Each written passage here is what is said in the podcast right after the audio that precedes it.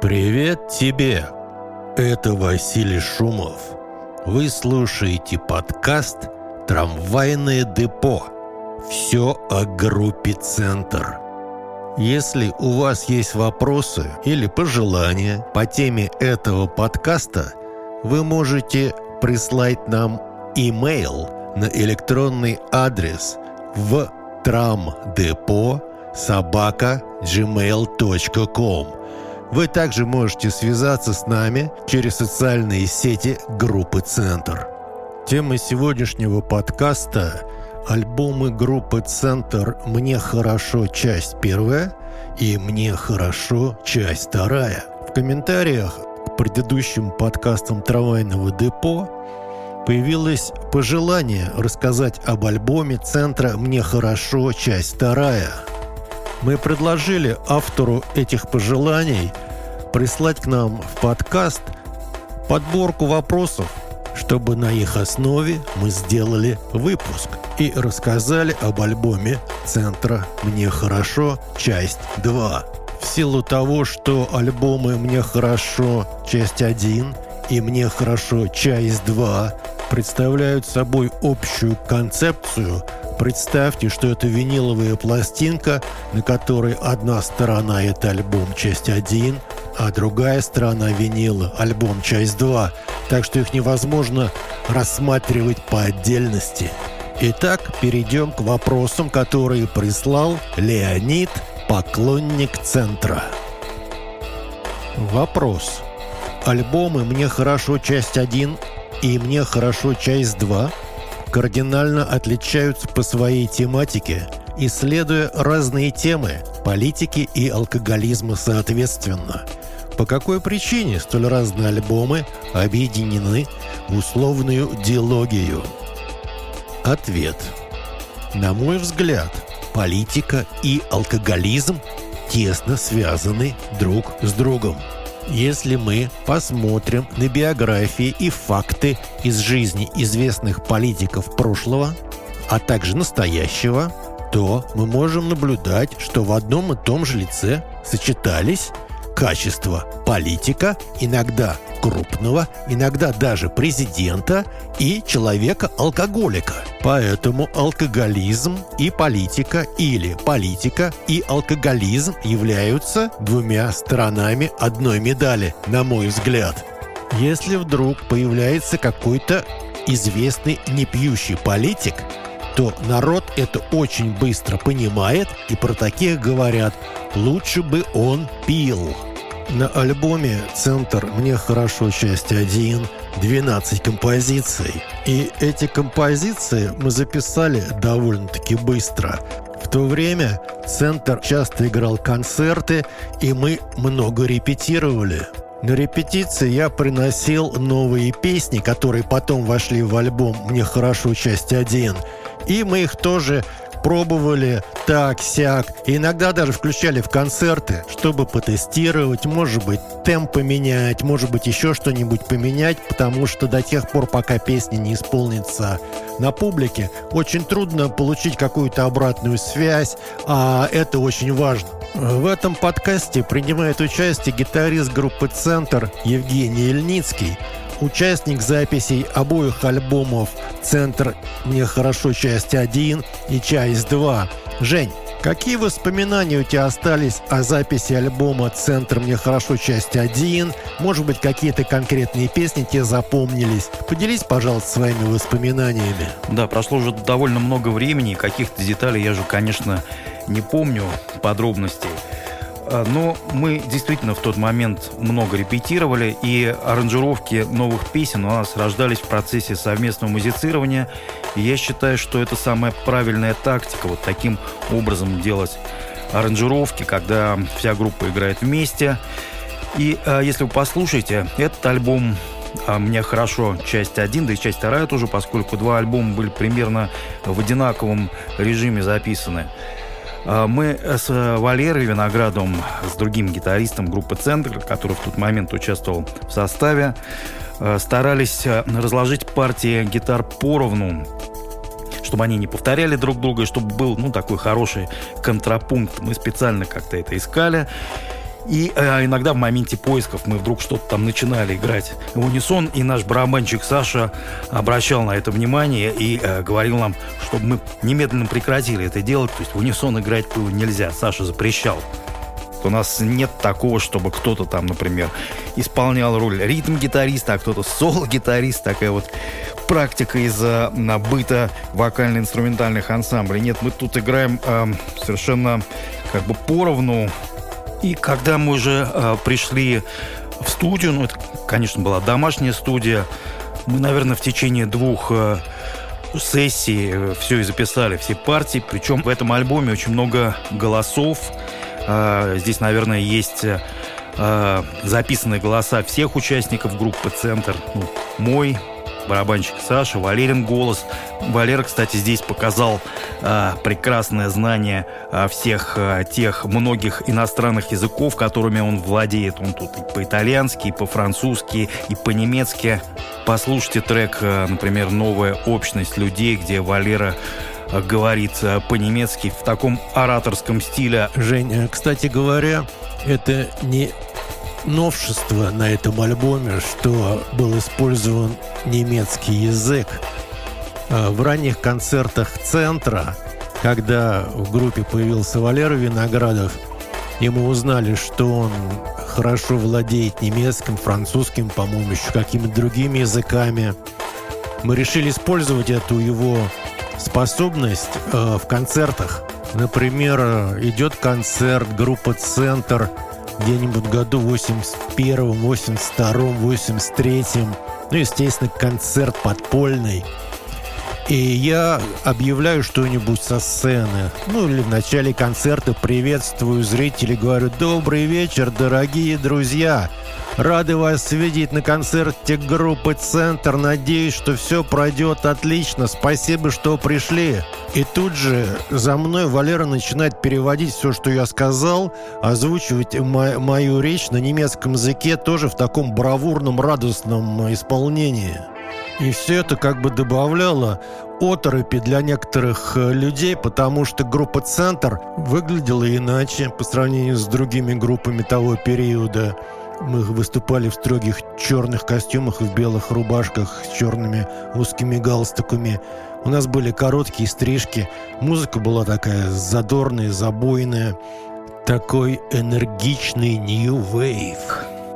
Или песня «Сон народного артиста», где Валерин вокал создает такое потустороннее ощущение, чего, в общем-то, и хотелось добиться – ну, если послушать раскладку наших гитар, то у меня здесь э, больше такая роль фанкового гитариста, либо я играю какие-то роковые рифы, а у Валеры больше лирические, мелодические линии. Женя, а вот на твой взгляд из альбома «Центр» «Мне хорошо. Часть 1» какая песня стала самой известной вот из всех тех, которые на этом альбоме есть?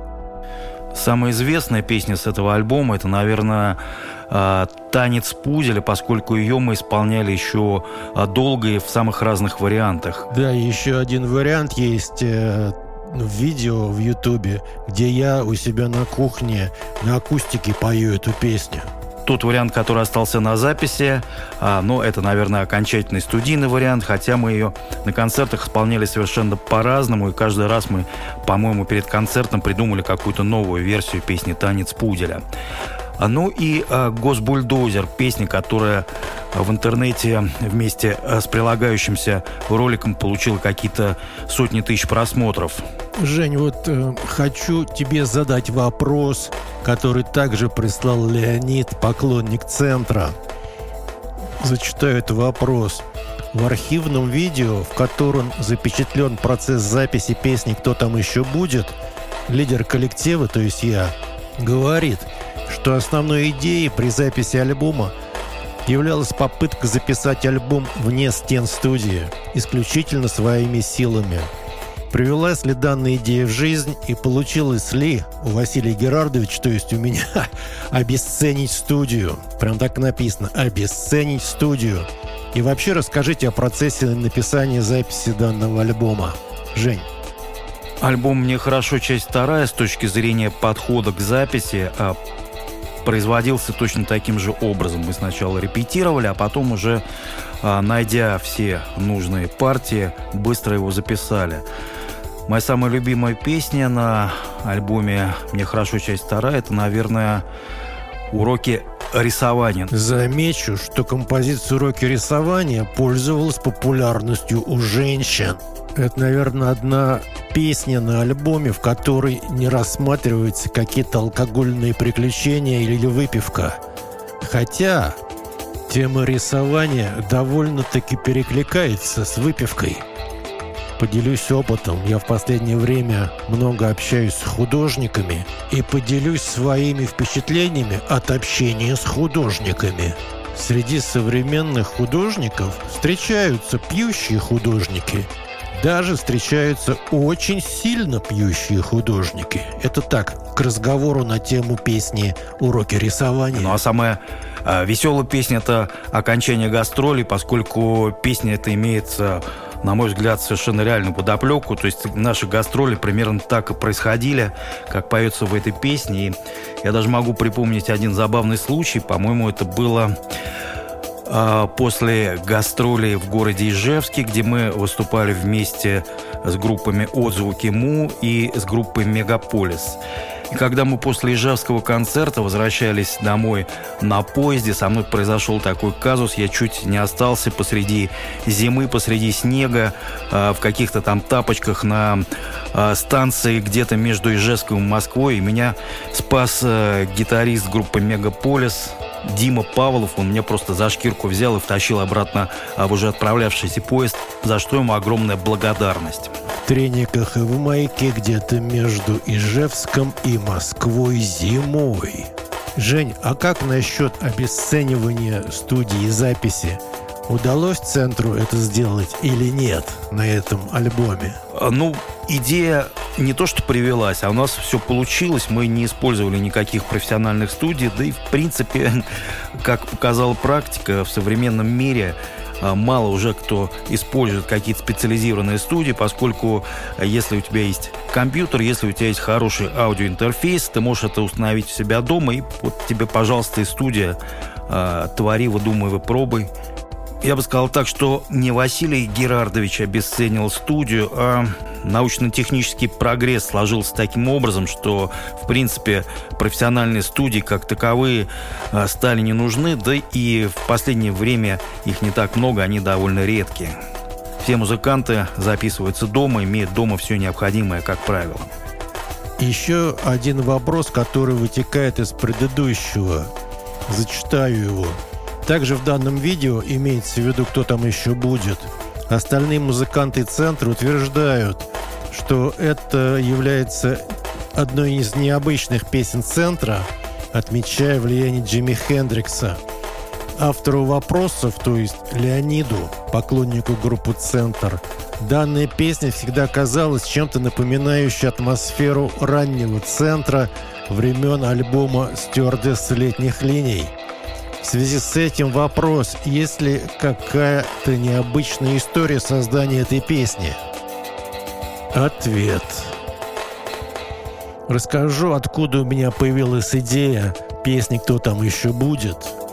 Когда я вернулся в Москву из Лос-Анджелеса после почти 20-летнего отсутствия, в 2010 году я как-то входил в, в ритм жизни своего родного города – интересовался, что здесь происходит, какие мероприятия, концерты, выставки.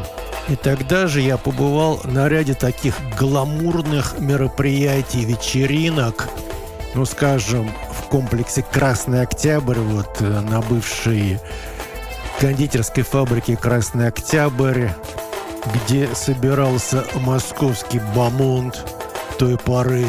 И на все эти мероприятия создавались такие списки приглашенных.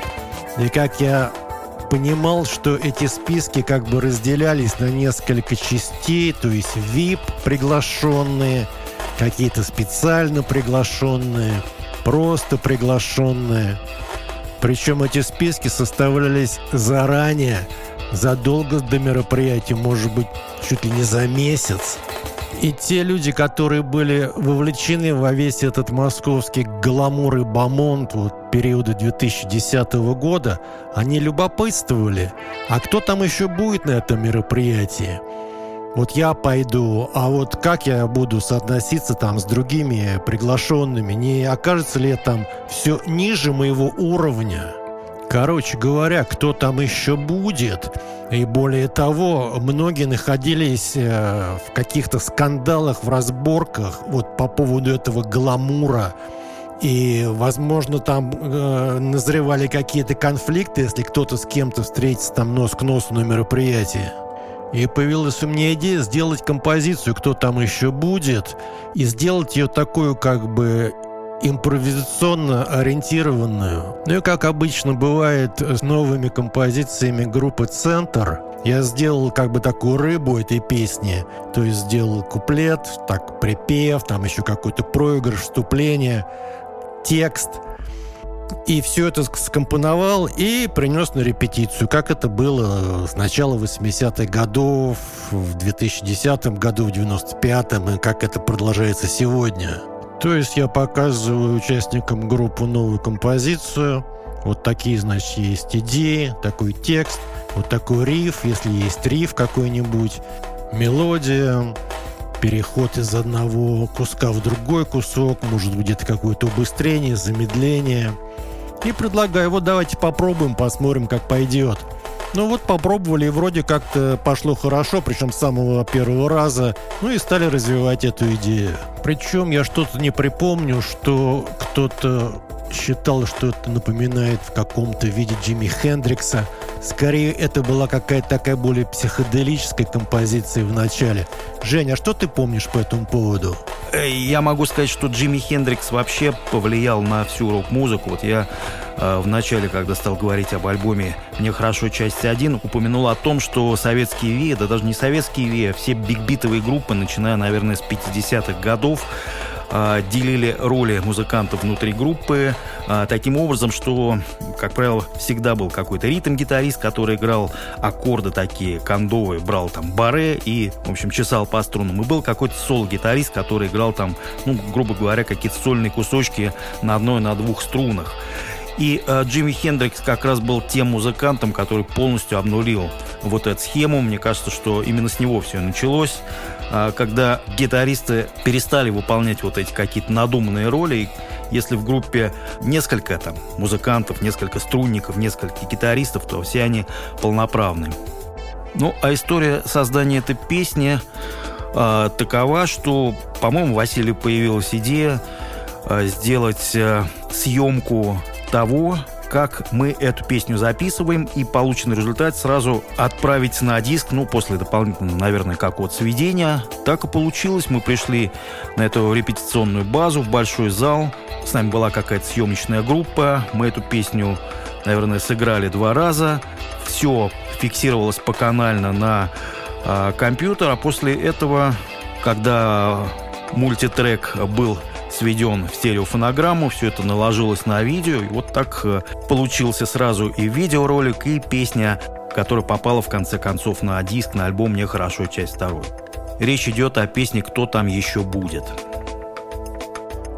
Вопрос. Просьба подробнее рассказать об обложках дилогии. Кто их автор, какова была творческая задумка, рассматривались ли другие варианты обложек. Ответ – Обложки альбомов центра «Мне хорошо. Часть 1» и «Часть 2», а точнее обложки компакт-дисков в package Digipack сделал дизайнер Сергей Сенцов. Сергей Сенцов – оформитель обложек центра середины нулевых годов, когда началось переиздание и издание новых альбомов центра и Василия Шумова на лейбле «Союз Music». Сергеем Сенцовым мы обсуждали идеи, какие можно сделать обложки. Когда прояснилось, что это будет как бы двойной альбом из части 1 и часть 2, то появилась идея использовать подходы концептуального искусства в дизайне обложек компакт-дисков. Например, на обложках предлагалось пройти тест «Мне хорошо». Подробности теста публиковались на сайте группы Центр центромания.ком. Сегодня также можно пройти этот тест, прослушав песню из альбома «Мне хорошо. Часть 1». Песня называется на альбоме «Танец пуделя». Она также называется в народе «Мне хорошо». И поставьте галочки напротив каждой строчки, где упоминается «мне хорошо». Например, «мне хорошо, я езжу в отпуск в Италию». Если да, ставьте галочку. Или «мне хорошо, я не революционер». Галочка есть или нет. И далее по списку «мне хорошо», и в результате вы можете просуммировать, насколько вам хорошо сегодня. Если сумма галочек будет 10 или более, то это значит, что вам хорошо. Вы хорошо устроились. Вы хорошо пристроились. Вы хорошо встроились. Вы хорошо приспособились. Вот такой тест и его возможные результаты по тексту песни «Мне хорошо». Такой дизайн и такой концептуализм был, в принципе, возможен только из-за того, что альбом выходил в формате компакт-диска, в формате диджипака, у которого был разворот, раскладушка, прозрачная вставка, в которой лежал компакт-диск. Все эти возможности диджипака, компакт-диска, позволяли сделать из него арт-объект с элементами концептуального искусства. Вопрос. Сохранились ли у Василия Шумова какие-либо особые воспоминания по видеоартам к песням «Глюки с утра» и «Помоложе»? Просьба рассказать о задумке и реализации видео к данным песням. Ответ. Начнем с песни «Глюки с утра». Рабочее название этой композиции было «Глюки в Ашане». Идея этой песни у меня появилась Однажды, когда я оказался рано утром в Ашане, иду я по торговому залу в Ашане с тележкой, и мимо меня проезжает девушка на роликовых коньках. Девушка одета в форму сотрудника Ашана. Мне показалось, что это мираж, что это какие-то глюки у меня с утра. Потом еще одна проехала мимо меня в униформе Ашана, также на роликовых коньках. Все это мне напомнило фильм «Ночь в стиле буги» середины 90-х годов, когда я жил в Лос-Анджелесе в районе Шерман-Уэй, и там вот как раз вот такая была героиня этого фильма девушка на роликовых коньках. После чего у меня выстрелилась идея песни на эту тему глюков с утра. И дома уже я придумал риф э, на гитаре, с которого начинается эта композиция, где поется глюки с утра, глюки тра-та-та. А когда дело дошло до создания видеоряда, то в то же самое время я у себя на кухне записывал видеоролики, сидя в халате, а за спиной у меня были кухонные полки, раковина, плита. И вот в том же самом месте, в том же самом халате я снял видеоряд к этой песне. А съемки на кухне потом разбавил съемками из тележки, э, когда проходит шопинг в большом супермаркете типа Ашана. А с точки зрения актерского мастерства, которое я показал в кадре, то я а, ориентировался на времена немого кино, когда актеры значительно переигрывали роли. Если он открывал глаза, то открывал так, что глаза выкатывались на лоб. Если он делал какой-то жест, то делал жест в 10 раз сильнее, чем это было нужно. Вот так у меня и получился этот видеоклип. Теперь э, о видео к треку «Помоложе». «Помоложе» — это такая миниатюра, которая типична для альбомов группы «Центр», начиная с начала 80-х годов. Это композиция секунд на 30, чуть больше, чуть меньше. Например, у «Центра» есть такая композиция, как «Мне холодно, мне жарко, а мне нормально», или вспышка слева, вспышка справа и ряд других. Сам трек помоложе я придумал и записал, находясь в Черногории. У меня был с собой MacBook с лоджиком, маленькие клавиши Novation, которые также работали как аудиокарта, и микрофон. Этого было вполне достаточно, чтобы записать полностью этот трек. Потом, когда этот э, трек был опубликован на альбоме «Мне хорошо. Часть 2», я стал получать различные отзывы по этому альбому, и в частности по поводу композиции «Помоложе». И я давно заметил, что если кому-то нравятся мои песни, то они не говорят «Слушай, мне вот нравится эта песня», а они пытаются со мной говорить какими-то фразами из этой песни, например, в трениках и в майке, в трениках и в майке. И вот один знакомый стал со мной говорить «Помоложе, посвежей». А разговор имел место по поводу того, что недавно женился, а его молодая жена была намного его моложе. И поэтому он так шутил, ну помоложе, посвежей. И когда зашел разговор о создании видео композиции «Помоложе», я вот вспомнил как раз этот разговор э, про молодую жену, и появилась идея снять видео того, кто и является, кто помоложе, посвежей, но снять на том же месте, на моей кухне, на фоне вот этой кухонной мебели, в том же халате, э, в том же как бы общем плане, как я снимался вот в своих э, роликах для YouTube э, на кухне, и в частности, вот как я выглядел в ролике «Глюки с утра», а кастинг для роли в этом видео помоложе прошел на основе внутренних резервов. У гитариста центра Жени Ильницкого, который принимает участие в этом подкасте, в то время был музыкальный проект под названием «Квартира 23». Проект состоял из двух человек, то есть был сам Женя Ильницкий и аккордеонистка и вокалистка Лида Королева. И мы попросили Лиду сняться в этом видео у меня на кухне, что и было сделано. Вопрос.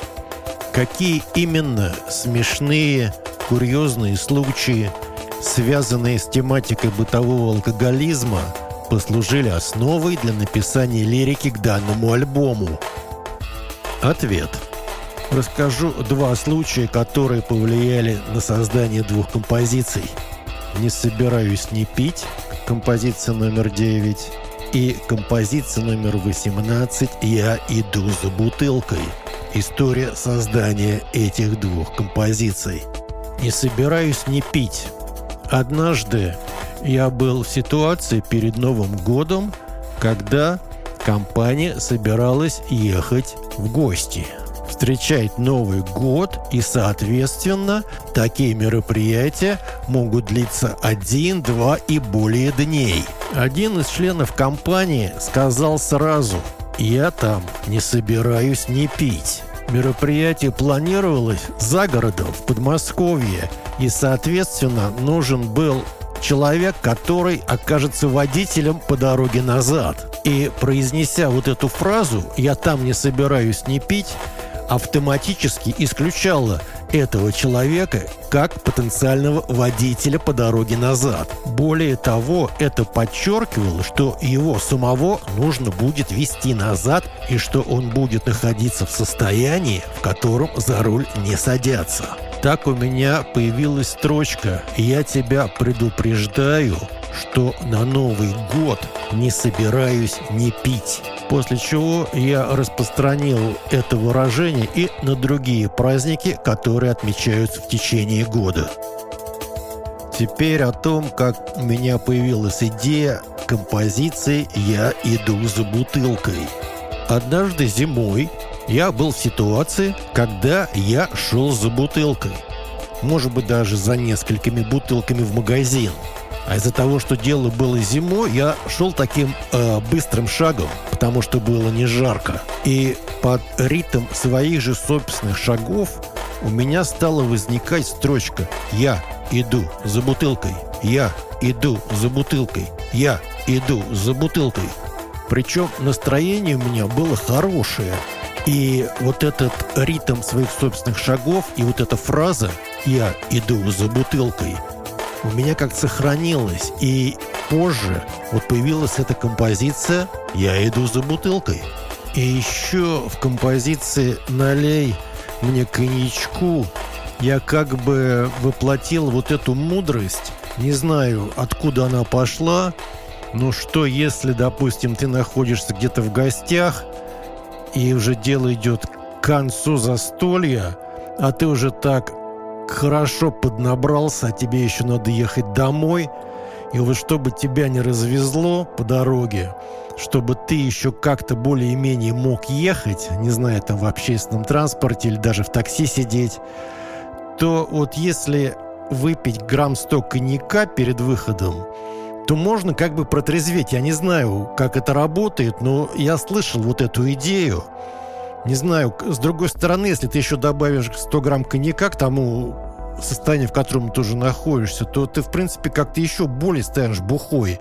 Но, по крайней мере, по крайней мере, я несколько раз слышал вот эту мудрость, что вот э, налей мне коньячку, чтобы протрезветь.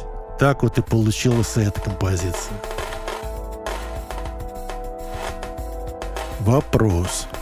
Проводились ли после записи альбома «Центра мне хорошо. Часть 2» полноценные гастроли в поддержку этого альбома? Ответ.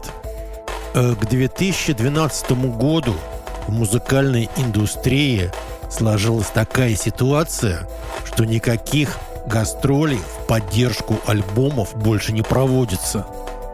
Если мы сегодня посмотрим на гастрольные туры групп, то большинство из этих туров будут что-то типа «Прощальная песня», «Последний раз», «До свидания, дорогие поклонники», то есть всемирно известные группы или вот Элтон Джон едут в гастрольные туры не по поводу выхода нового альбома, а по поводу окончания карьеры – я не так давно видел статистику по поводу сколько ежедневно новых композиций загружается на цифровые порталы типа Apple Music, Spotify, Google и так далее.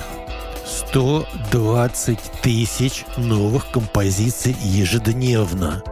Повторяю, 120 тысяч новых треков ежедневно появляется на цифровых порталах, на которых сегодня большинство людей слушает музыку.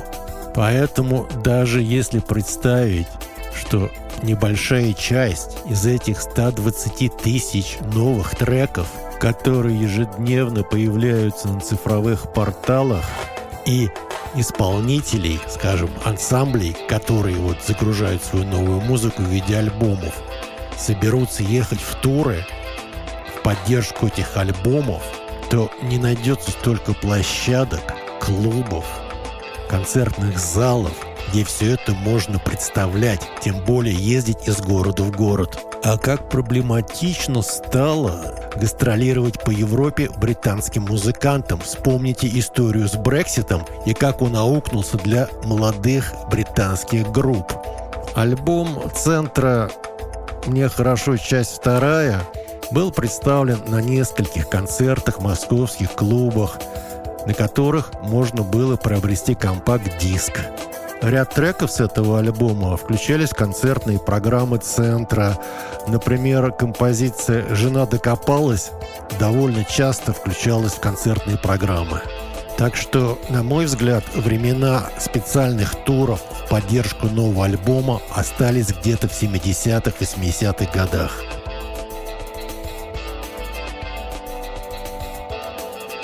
Вопрос. Бонусом к альбому «Мне хорошо. Часть 2» является песня «Мрак и тоска». Единственная песня по тематике, подходящая к предыдущему альбому «Часть 1». По какой причине было решено включить ее во вторую часть «Дилогии»? Ответ. Композиция «Мрак и тоска» не является бонусом к альбому. Если посмотреть на список треков на компакт-диске «Мне хорошо. Часть 2», то на нем 19 композиций И заканчивается компакт-диск, если верить перечню на обложке, композиции «Последние 50». Имеется в виду последние 50 грамм перед закрытием заведения. У меня появилась идея, что нужно как-то закольцевать часть вторую назад в часть номер один. И у меня была на то время новая песня «Мрак и тоска». И появилась идея сделать такой как бы секретный трек в конце компакт-диска часть 2, чтобы этот трек не был указан на обложке и начинался где-то через несколько минут после последнего трека «Последние 50». Это было возможно только на компакт-диске, потому что если человек слушал компакт-диск, например, вставив его в магнитолу в автомобиле, вот он едет, играет этот весь альбом, ну а потом, вроде как альбом кончился, он продолжает, значит, движение в машине, и вдруг через пару-тройку минут что-то еще заиграло с того же самого альбома. Такие секретные треки, которые появлялись неопознанными в конце альбомов на компакт-дисках, была такая, ну, не широко распространенная, но все-таки практика различных западных групп. А когда альбом был выпущен на цифровых порталах типа Spotify или Яндекс Музыка, то этот трек пришлось обозначить, что это бонус, потому что невозможно на цифровой площадке сделать какую-то паузу, и чтобы в конце откуда-то появился трек, который вообще нигде никак не обозначен. Вопрос. По каким причинам во время акустического блока на концертах группы «Центр» в акустике была выбрана именно песня более творчески представленный на альбоме «Мне хорошо. Часть 2». Ответ.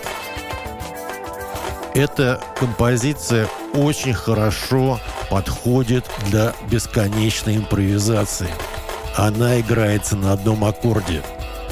То есть в концертной ситуации она может длиться сколько угодно. Она может длиться целый концерт. Более того, содержание композиции основано на реальной публикации Университета штата Иллиной, или как по-русски его называют «Иллинойс» с «С» в конце. Более того, публикация, она как бы приятна для алкоголика, потому что в ней рассказывается о положительных сторонах выпивки. Мне всегда нравились научные публикации о пользе красного вина, о пользе пива для восстановления при спортивных травмах, о полезных качествах коньяка при сердечно-сосудистых заболеваниях и расстройствах сна. Поэтому композиция более творчески в акустическом варианте, в электрическом варианте и в любом другом варианте можно сказать, что она приятная со всех сторон. Потому что в ней говорится, что выпить – это не так уж и плохо. Вопрос. Мнение Василия Герардовича касаемо места альбома «Центра мне хорошо. Часть 2», дискографии группы, его преемственности. Ответ. Как я уже говорил раньше в этом подкасте, что альбом «Мне хорошо. Часть 2» является не одиночным альбомом, а второй частью концептуального альбома «Центр мне хорошо», состоящего из двух частей – часть 1 и часть 2. Этот двойной альбом, даже если его части выходили через год, является чем-то уникальным в дискографии группы «Центр», Такого раньше у центра не было. Да и последние 10 лет все наши альбомы выходили как одно целое, без второй, третьей или еще какой-либо части. Когда две части альбома имеют концептуальный дизайн обложки. Поэтому альбом центра «Мне хорошо. Часть 1» и часть 2 является уникальным моментом в дискографии группы «Центр», Леонид э, прислал еще несколько вопросов, которые не касаются непосредственно темы альбома «Мне хорошо. Часть 2» или «Часть 1», которые являются более общими вопросами о группе «Центр», об альбомах, о музыкантах и так далее. Я думаю, что в этом подкасте «Трамвайное депо» будут появляться выпуски э, по теме «Центр сегодня». И в этих выпусках я постараюсь ответить на более общие вопросы.